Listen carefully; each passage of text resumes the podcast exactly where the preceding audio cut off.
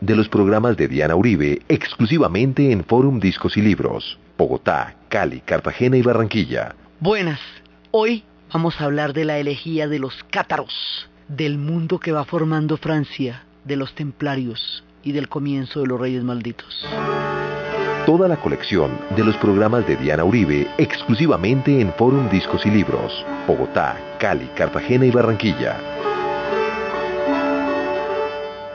En Barranquilla sabemos lo que es pasar un buen puente. Y así como el puente Pumarejo, tu próximo puente festivo en el Hotel Versalles Inn será apasionante. Desde 100 mil pesos más IVA para una o dos personas. Hotel Versalles Inn, primer hotel 4 estrellas en Barranquilla. Carrera 48 70 188. Visítanos en www.hotelversallesinn.com. Niños, dejen de molestar que me tienen mareado. No, papi, Mariana, tienes tú con ese cigarrillo. Porque tú tienes tu espacio, respeta el de los demás. No dañes a los que amas, el humo es solo tuyo. Un mensaje de Caracol Social. ¿Y usted cómo durmió anoche? Comodísimo. Colchones comodísimos para dormir profundamente. Toda la colección de los programas de Diana Uribe exclusivamente en Forum Discos y Libros. Bogotá, Cali, Cartagena y Barranquilla. Buenas, hoy vamos a hablar de la elegía de los cátaros, del mundo que va formando Francia, de los templarios y del comienzo de los reyes malditos. Toda la colección de los programas de Diana Uribe exclusivamente en Forum Discos y Libros. Bogotá, Cali, Cartagena y Barranquilla. Esta es Caracol Radio, del grupo de emisoras Unión Radio. Caracol Radio, más compañía. Caracol Radio, historias del mundo. Diana Uribe. Buenas, les invitamos a los oyentes de Caracol que quieran ponerse en contacto con los programas. Llamar al 245-9706, 245-9706 o escribir al email de auribe arroba hotmail.com de auribe hoy vamos a ver ya la formación de Francia y el fin de la Edad Media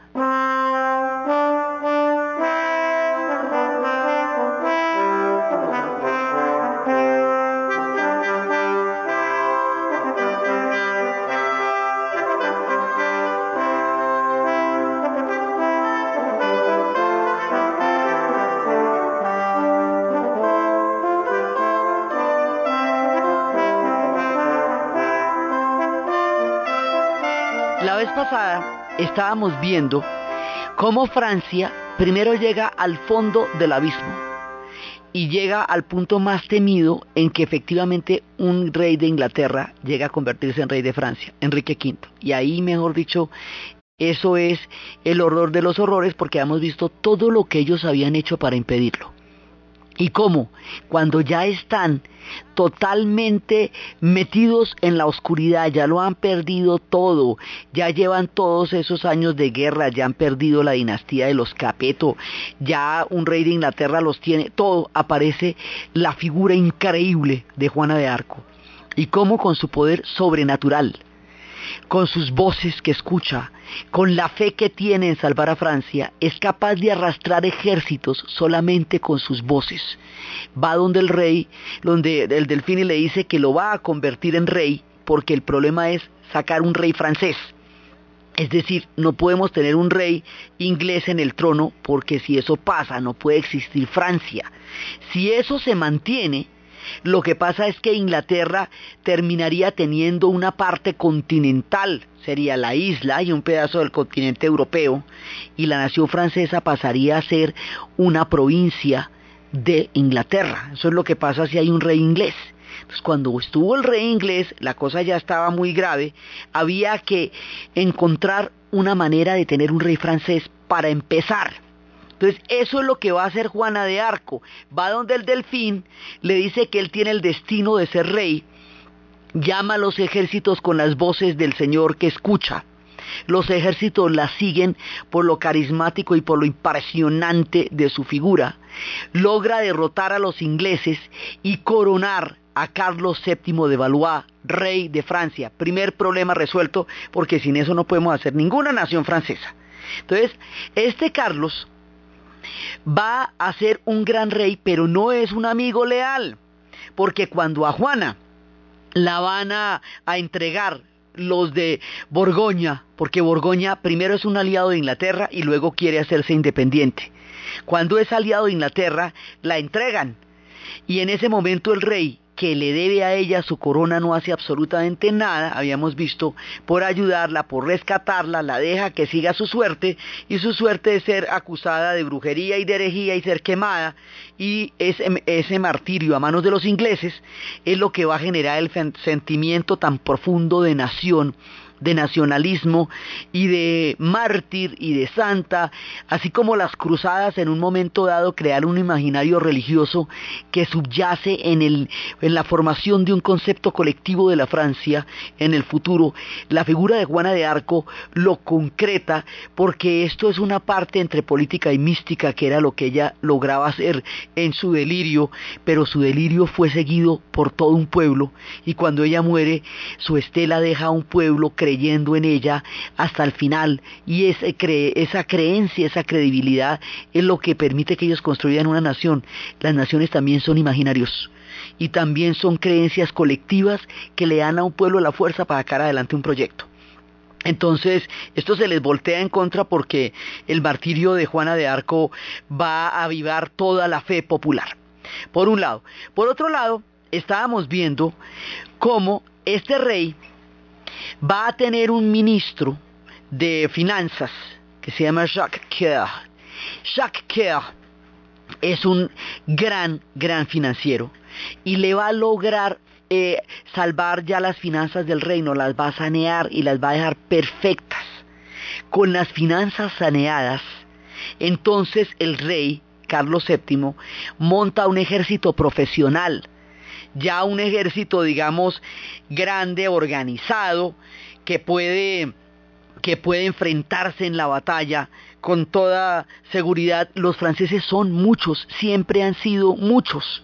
Y cuando un ejército de esos se organiza, ya con muchos, pues se le nota. Entonces aquí va a haber un arma nueva, que es la que le va a ganar la batalla a los arcos largos con que los ingleses los tuvieron tanto tiempo sometidos. El arma nueva es la artillería, o sea, los cañones.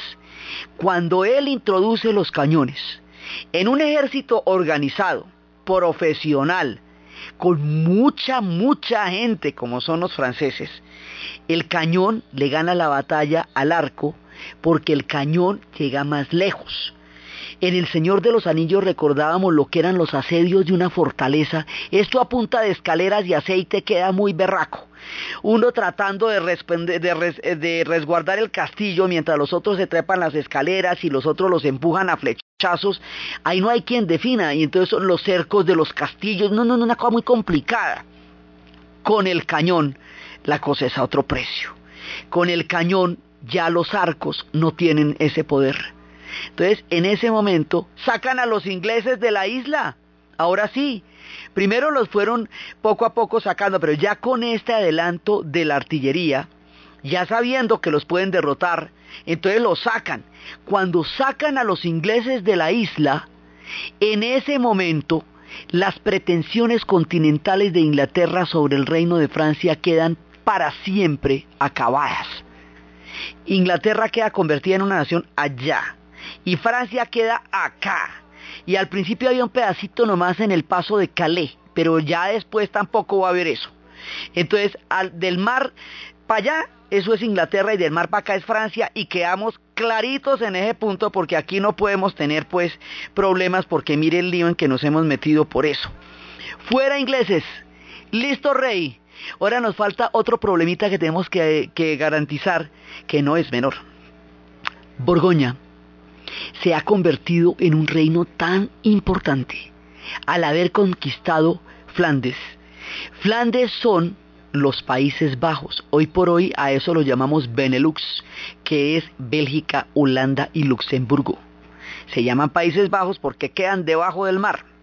Al haber conquistado a los flamencos, va a crear un reino rico, próspero, poderoso, un reino tan importante que llega a ser más rico y más próspero que la misma Francia. Entonces, la idea de hacer una república independiente, digamos un país independiente, la idea de república no existe todavía un país, suena, o sea, se puede. A la final ellos pueden, en últimas, hacer una, una alianza con estos y hacer un país.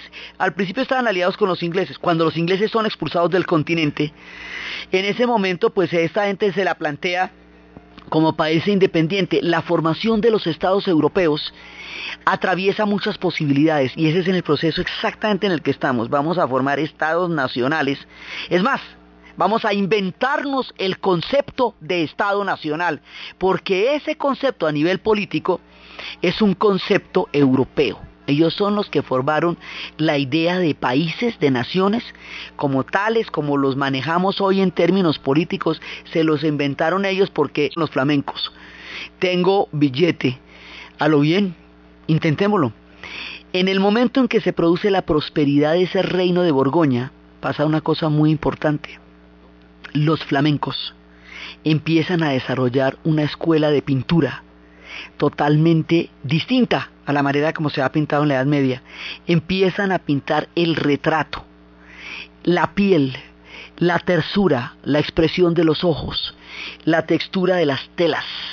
Empiezan a hacer un salto gigantesco en la pintura y eso se llama la escuela flamenca. Esto es Van Ark y esto es un montón de gente. Y esta gente se va a anticipar un pilín con la escuela flamenca a un hecho que va a transformar absolutamente todo nuestro relato, que va a ser el renacimiento. De ese tamaño era Borgoña. Y es importantísima la historia flamenca de la pintura en toda la formación de la historia del arte, porque ahí se prefigura lo que va a ser el arte renacentista que luego en Italia va a alcanzar las cumbres máximas en las ciudades italianas. Italia demandará mucho en convertirse en Estado nacional, pero sus ciudades serán ciudades-estados y esas ciudades-estados conocerán las cumbres de la pintura que han enaltecido la historia de la pintura en la humanidad, pero los flamencos lo hacen antes y hay que mirarlos porque son hermosos y porque son fantásticos y porque visten a Borgoña esa sensación de prosperidad impresionante. Entonces se la puede jugar acá. Entonces el otro problemita no es menor, hay que integrar la Francia. Ya sacamos a los ingleses ya tenemos un rey. Ahora toca derrotar a Borgoña. Y eso no es una tarea fácil, pero bueno, finalmente hay con qué. Cuando derrotan a Borgoña, cuando ya finalmente logran eh, eh, acabar el equilibrio de poder con este tema de los cañones que te estoy comentando, ahí empieza a surgir Francia. Ahora sí, ahora sí ya tenemos un Estado francés, tenemos un rey, tenemos un ejército, sacamos a los ingleses. Sí, pero lo curioso es que con lo paradójico, lo impredecible, lo, lo maravilloso de la historia que uno nunca se puede imaginar, es que la guerra de los 100 años, que le había dado tan duro a Francia, que la había sometido a tres humillantísimas derrotas en Crecy, en Poitiers, en Angicourt, que la había, la había llenado de pestes y de pastores, de ingleses y de todo, que la había, le había puesto todas las maldiciones al tiempo, que la había desintegrado con el invento de los cañones con la introducción de la artillería y con el reinado de Carlos y la manera como él resuelve todo ese problema, pasa lo que nadie se imagina. La ganan los franceses, ¿cómo le parece? Después de todo lo que les cuento, la guerra de los 100 años la ganó Francia. Inglaterra estuvo todo el tiempo dominando hasta llegar a ser reyes de Francia. Y a la hora del té, la gana Francia. Ah, esa no se la imagina uno. Entonces, Inglaterra ganó todas las batallas, Francia ganó la guerra. Así, de esa manera. Termina la guerra de los 100 años. Cada que termina una guerra, eso es chévere. Porque entonces de ahí en adelante ya podemos empezar a hacer este país que te estoy comentando que vamos a hacer. Y esto es un tremendo proyecto. Carlos VII fue un excelente rey. Lo que no era era buen amigo. Eso sí no. A Juana la dejó colgada la brocha. Así no hizo nada por ella. Y Jacques Coeur su ministro de Finanzas, el que le saneó el reino, el que le permitió hacer los ejércitos, el que le dio con qué manejar eso, se va a meter en un problema porque Carlos VII va a instaurar una institución importantísima en la historia de Francia, las favoritas, las concubinas, estas favoritas que están detrás de bambalinas, porque como hay una rey sálica, las mujeres no van a poder gobernar, pero se le puede hacer por los laitos desde la cama. Entonces, también eso va a desatar toda esa cantidad de intrigas palaciegas y entre sábanas de la historia de Francia que la hacen tan picante y tan apasionante. Porque es que ahí hay una institución de mujeres que desde la cama van a tener un poder bárbaro, impresionante sobre los hombres, los mueven desde ahí, los hilos del lecho. Entonces resulta que hay una mujer que se llama Inés Sorel, que es la primera favorita. Eso más adelante va a coger un vuelo en las épocas de Madame de Maintenon y Madame de Pompadour, eso va a ser muy serio. Y resulta que esa favorita causa varios problemas. Genera una enemistad permanente entre Carlos y su hijo, entre padre e hijo que va a durar siempre y el hijo va a estar en conspiraciones contra el padre permanentemente.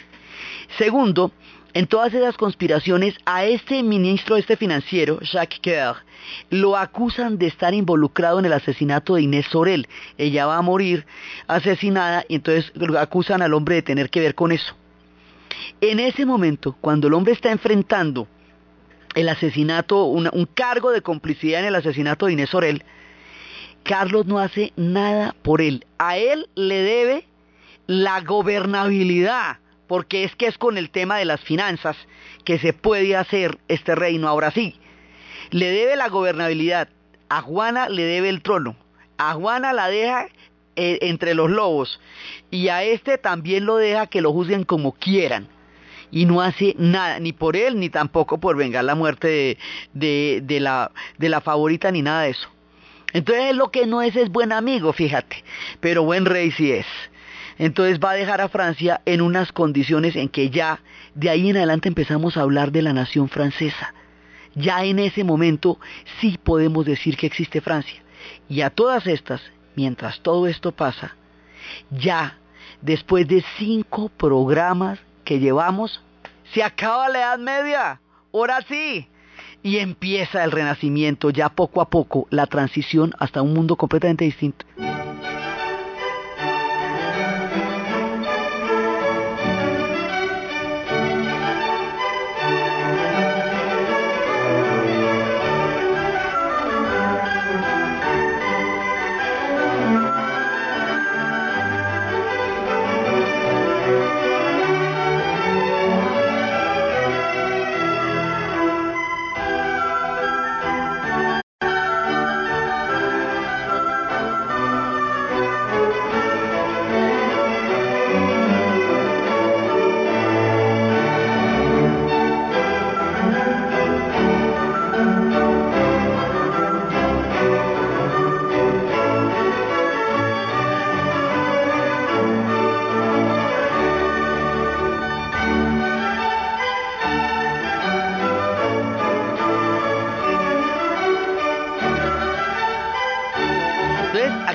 A pasar muchos cambios.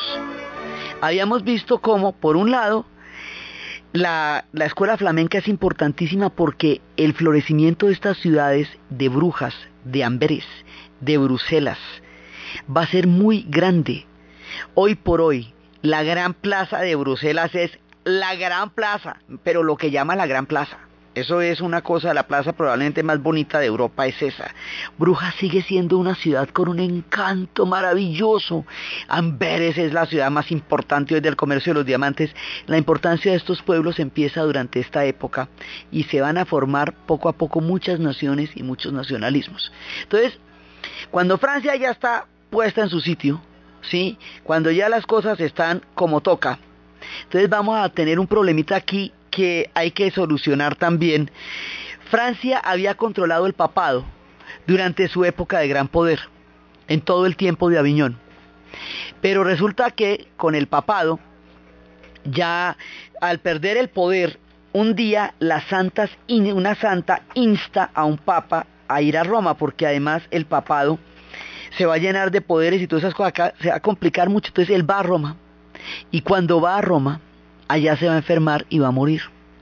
Cuando muere en Roma, en ese momento los italianos, ni cortos ni perezosos, nombran inmediatamente un papa italiano y garantizan que eso no salga de allá porque ya se lo habían dejado quitar durante 80 años y entonces empiezan a decir que terminó el cautiverio de Babilonia de los papas, que era como llamaban al tiempo en que el papado estuvo funcionando en Aviñón y no en Roma. Entonces los franceses, para no dejarse quitar el papado, nombran un papa desde Aviñón y los italianos tienen un papa romano. Entonces se arma un concilio para dirimir cuál de los dos papas es el papa y el concilio nombra otro papa. Entonces esto no se nos resuelve ahí, sino que se nos complica porque ¿qué pasa si hay dos papas? Pues que hay el mismo convento, se lo pelean dos sacerdotes, dos abades, dos obispos, dos monaguillos, ¿sí me entiende? Entonces la misma capilla, o sea, multiplíqueme esto por dos, si es una institución tan grande. Entonces van, van a tener una cantidad de problemas ahí quién es quién porque llegan los dos, los dos sacerdotes al mismo pueblo y ambos tienen el mismo derecho a la iglesia, el uno por Roma y el otro por Aviñón.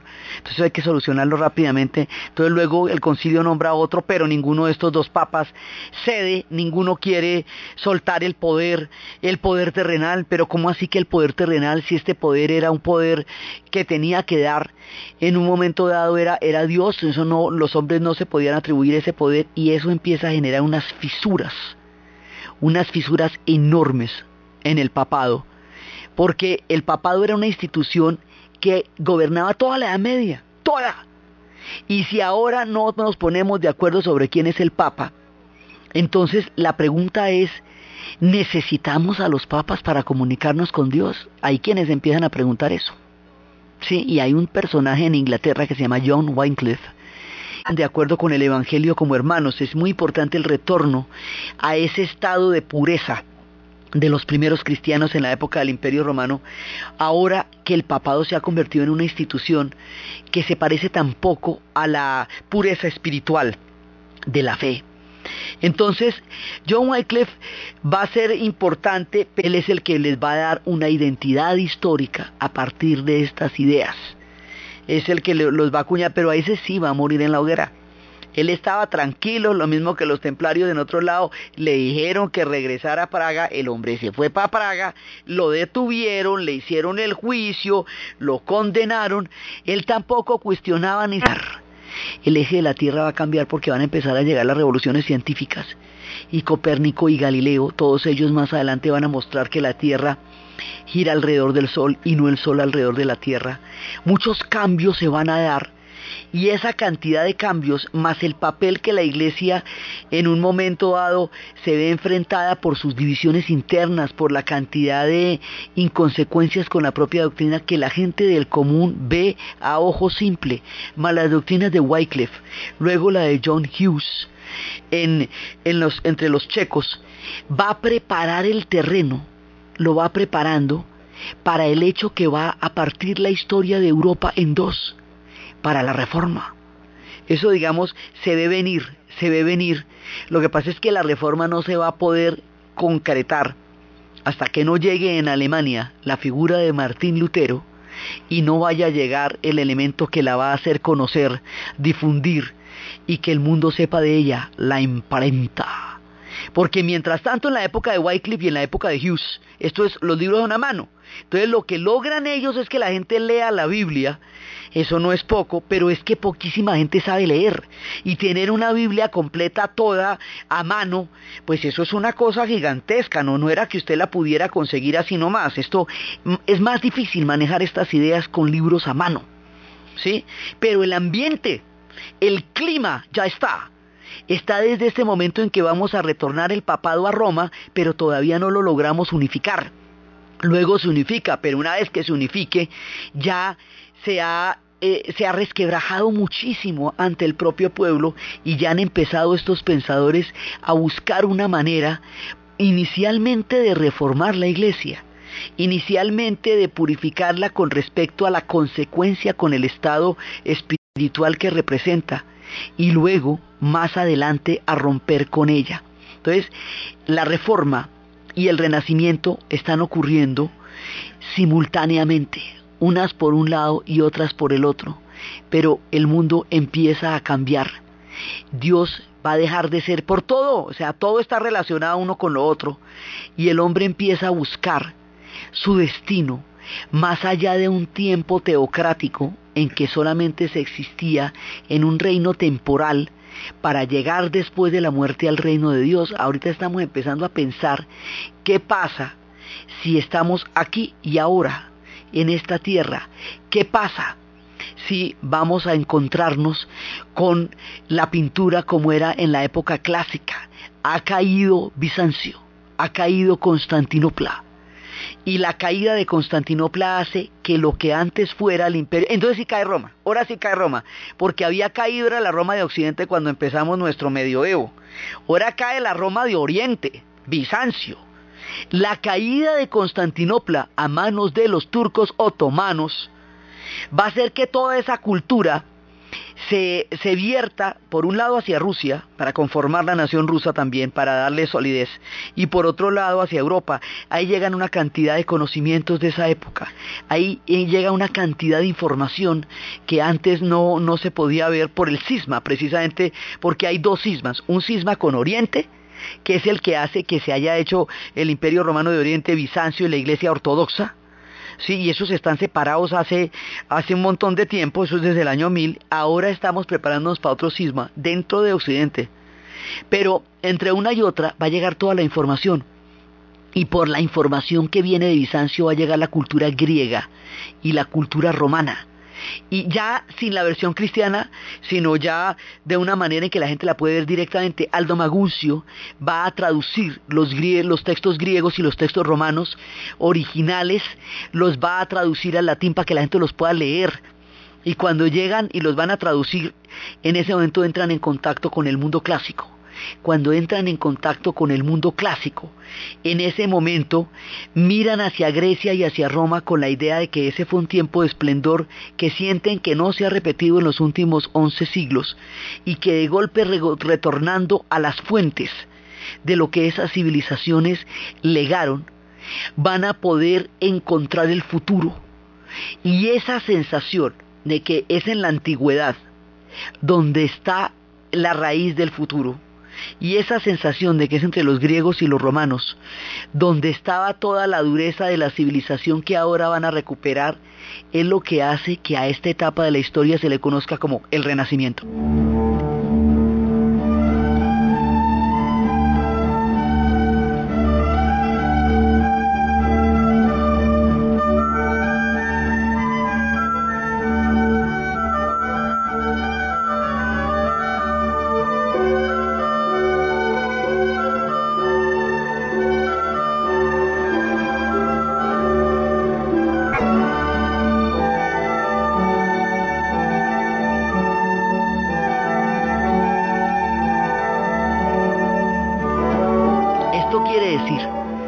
Ha terminado una etapa en la historia y empieza otra completamente diferente. Y esa etapa está marcada por cambios enormes en todo nivel. La historia de Europa se hace tremendamente interrelacionada. Ya es difícil coger un pedacito y otro pedacito porque todo se va a, entremezclar una con otra. La formación de estos estados europeos, como es unos a costa de otros y otros a costa de unos, entonces lo que está pasando en todo lado está conectado. ¿Sí? Y todo eso va a tener una incidencia muy profunda en Francia porque cambia el clima cósmico, el orden del paréntesis, ¿sí? Ya está el signo del paréntesis, ya estamos entrando en otro orden. Entonces, ¿en qué consiste el renacimiento? El renacimiento consiste, por un lado, en cambiar el eje de lo que se imaginaban que era el mundo. El eje del mundo de la Edad Media era Dios, y todo venía y participaba de él. Y la filosofía, tenía en la teología su representación de la historia de las ideas. Y la teología estaba basada en las muchísimas maneras de explicar la existencia de Dios. Era una forma de darle a la fe un contenido racional a través de un discurso filosófico. Sí, eso es lo que va a hacer la teología de toda la Edad Media, los padres de la iglesia, la patrística. Y ahí me empieza a aparecer ya, eso uno no puede hablar tanta carreta. Uno, si una cosa si la va a decir, tiene que decirla con los argumentos necesarios y suficientes para poder ser entendida. Todos los argumentos que no se necesiten para explicar algo, vamos a cortarlos. Y a esto lo vamos a llamar la navaja de Ockham, por Guillermo de Ockham, que es el último, digamos, que termina esta transición entre el pensamiento medieval y el pensamiento del renacimiento, ya de la modernidad, porque él dice, para poder explicar las cosas las tenemos que explicar con los argumentos necesarios para poderlas decir.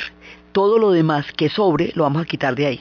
Y eso facilita la vida de las discusiones muchísimo porque le impide a usted divagar y divagar alrededor de una misma idea y alrededor de un mismo tema. Si ya lo explicó, ya quedó explicado.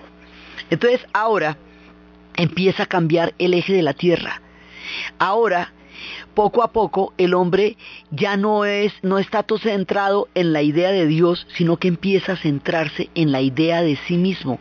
Ya el hombre empieza a convertirse en su propio referente. No es que niegue a Dios de ninguna manera, pero lo sitúa en un lugar diferente y él se sitúa desde otra perspectiva. Y en el momento en que se produce esto, Leonardo da Vinci va a hacer una pintura en la cual el hombre está encerrado en un gran círculo. Esa es la divina proporción, el hombre como centro del universo. Antes, como el centro era Dios, eran sociedades teocéntricas. Ahora, cuando Leonardo da Vinci propone esto, entonces ya pasamos a un mundo antropocéntrico, porque antropos es hombre, como el hombre como el centro del universo. Entonces ya estamos pensando no en pasar una etapa aquí temporal, mientras nos vamos para la vida eterna, como era el mundo del medioevo, no, ahora nadie niega la otra vida, ni la eternidad, ni nada de eso. Pero como no, no sabemos de eso mucho, entonces estamos aquí y ahora, papá, en este instante.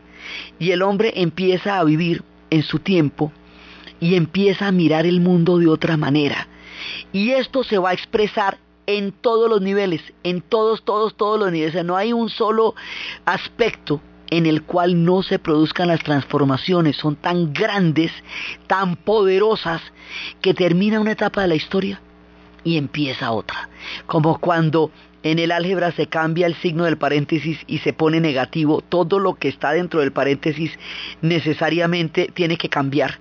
Aquí cambia todo. Entonces en el pensamiento va a producirse un personaje que viene de Francia. Ya Francia recompuesta, ya paradita, va a empezar a producir pensamiento a la lata. Es un personaje que dice, mire, yo la verdad no puedo fiarme de una cantidad de cosas a las que se les atribuye la certeza y en esas yo no las tengo. Yo no me puedo fiar de los sentidos porque los sentidos me engañan.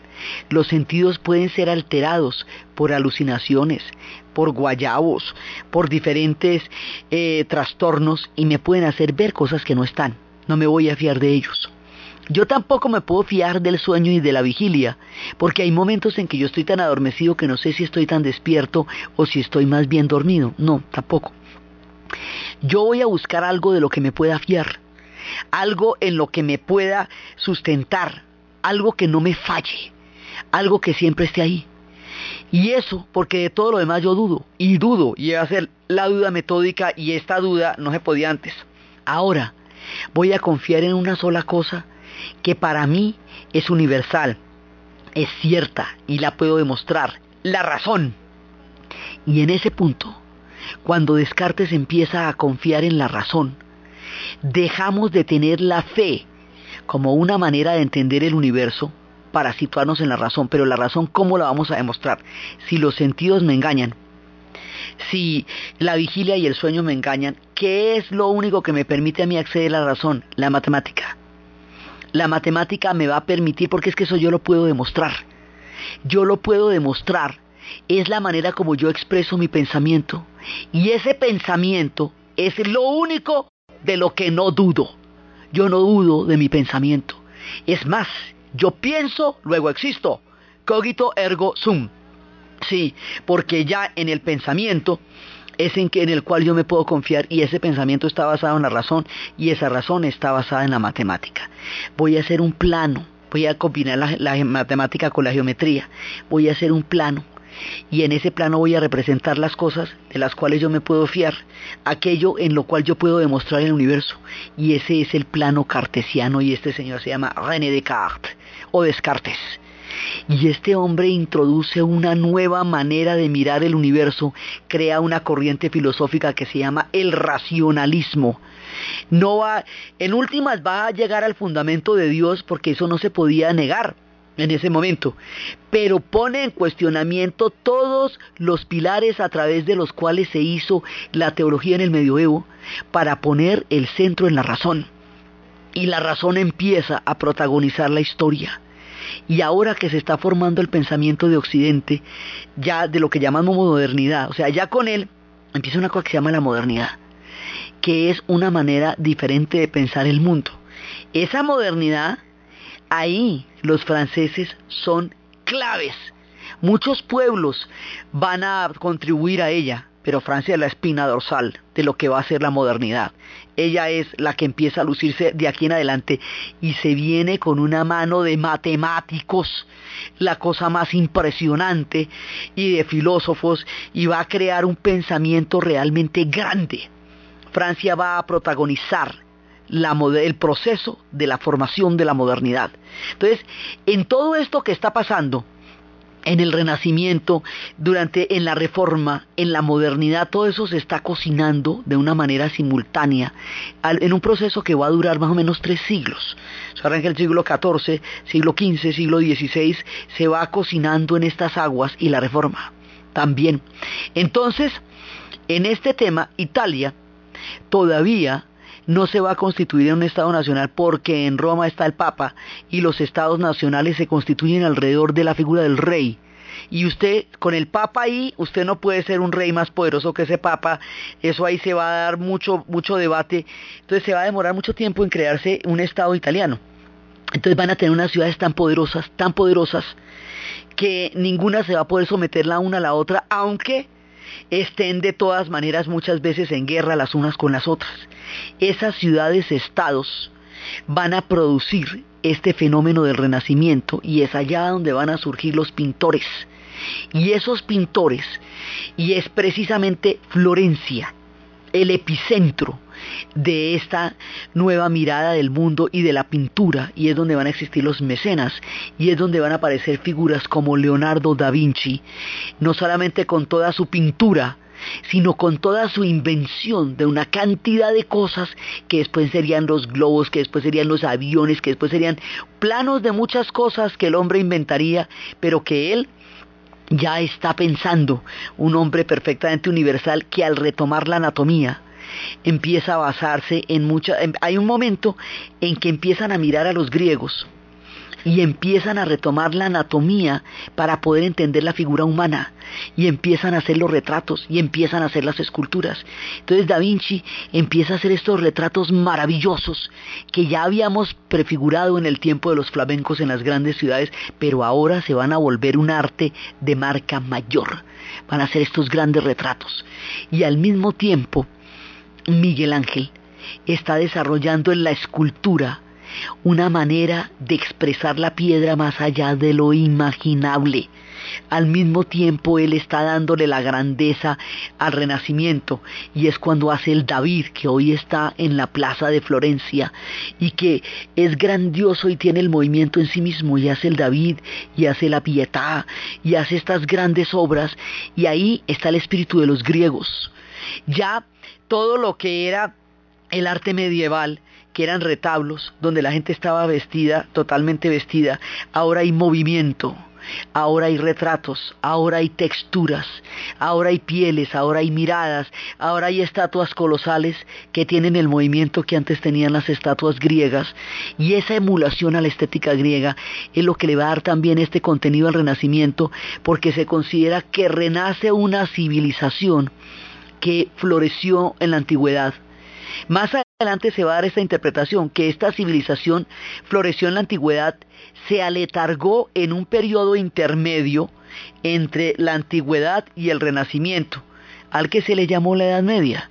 Así es como los europeos van a entender su historia y cómo la van a enseñar y cómo la van a marcar y cómo la van a delimitar por la manera como ellos la vivieron y como ellos son las que la van a contar, quedará como que el mundo entero vivió esto. No, lo vivieron ellos, pero lo vivieron a plenitud y eso para ellos se hizo universal. Entonces en este momento está cambiando la pintura está cambiando la matemática, está cambiando la filosofía, están cambiando las ideas. Copérnico y Galileo han cambiado el eje de la Tierra y han demostrado que es la Tierra la que gira alrededor del Sol y no el Sol alrededor de la Tierra y la bóveda celeste perfecta de los tiempos de Ptolomeo ya no se puede sostener más en ese cielo pristino detrás del cual estaba toda la teología divina de la época. Y entonces vienen los cuestionamientos y por repetir estas historias van a quemar a Giordano Bruno y muchas cosas se están transformando y cuando todo esto se está transformando, la música también cambia.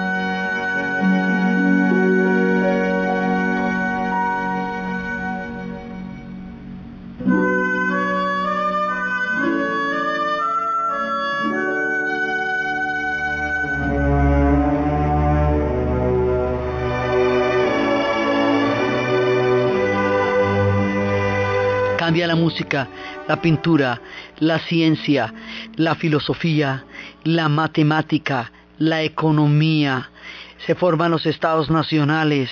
O sea, los cambios son una locura, es increíble lo que pasa. Y parecería súbito, no lo es, es gradual todo tenía un antecedente antes, pero el renacimiento va a ser una explosión tan colosal de colorido, de pintura, de música, de pensamiento, de ideas. Va a ser uno de esos momentos en que la historia se despliega, se florece, se muestra impresionante. ¿Quién iba a creer esto? Durante los tiempos de la Guerra de los Cien Años. La historia tiene destellos brillantes y luminosos, como tiene épocas oscuras. Cada una de ellas parece eterna, de la oscuridad parece que no saliera nadie y nadie se imagina que a la vuelta de la esquina estaba esperándolos el esplendor del renacimiento y empiezan a formularse la idea de las leyes naturales, que no solamente es todo una voluntad divina, sino que la tierra tiene leyes y esas leyes se cumplen inexorablemente y entonces ahí nos vamos a meter en el tema de la gravedad cuando se nos caigan las manzanas para formular la ley de gravedad de Newton y las leyes de movimiento y se empieza a desarrollar la física.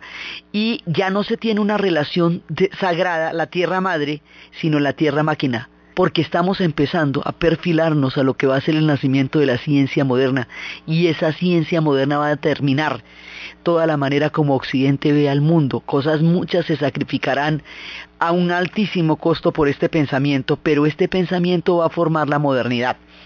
Y Francia va a ser una etapa capital de esto. Entonces, mientras están pasando todas estas cosas tan fantásticas, mientras está Miguel Ángel, mientras está Da Vinci, mientras está Donatello, mientras está la señorísima están todas las grandes ciudades italianas, mientras se están formando todas estas cosas, también se está incubando una profunda perturbación que va a romper a Europa.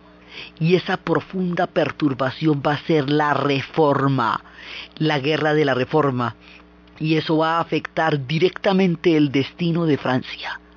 Entonces, la historia de esa reforma y cómo se viene desarrollando este fenómeno impresionante que conocemos como el renacimiento es lo que vamos a ver en el siguiente programa. Entonces, desde los espacios de la estela histórica de Juana de Arco, quien más allá de su muerte y de su ejemplo de vida, dejó el germen de la conciencia de la nación francesa, desde los espacios de los cañones que al fin vencieron a los arcos, y la inesperada victoria de la guerra de los cien años que tanto sufrimiento había producido, y el cambio de las ideas, y la duda de Descartes, y todas estas transformaciones que hacen que la misma historia que en un momento hundió a un pueblo ahora lo salve y lo ponga esplendoroso y lo lleve a grandes caminos en la narración de Ana Uribe, en la producción Jessy Rodríguez. Y para ustedes, feliz fin de semana.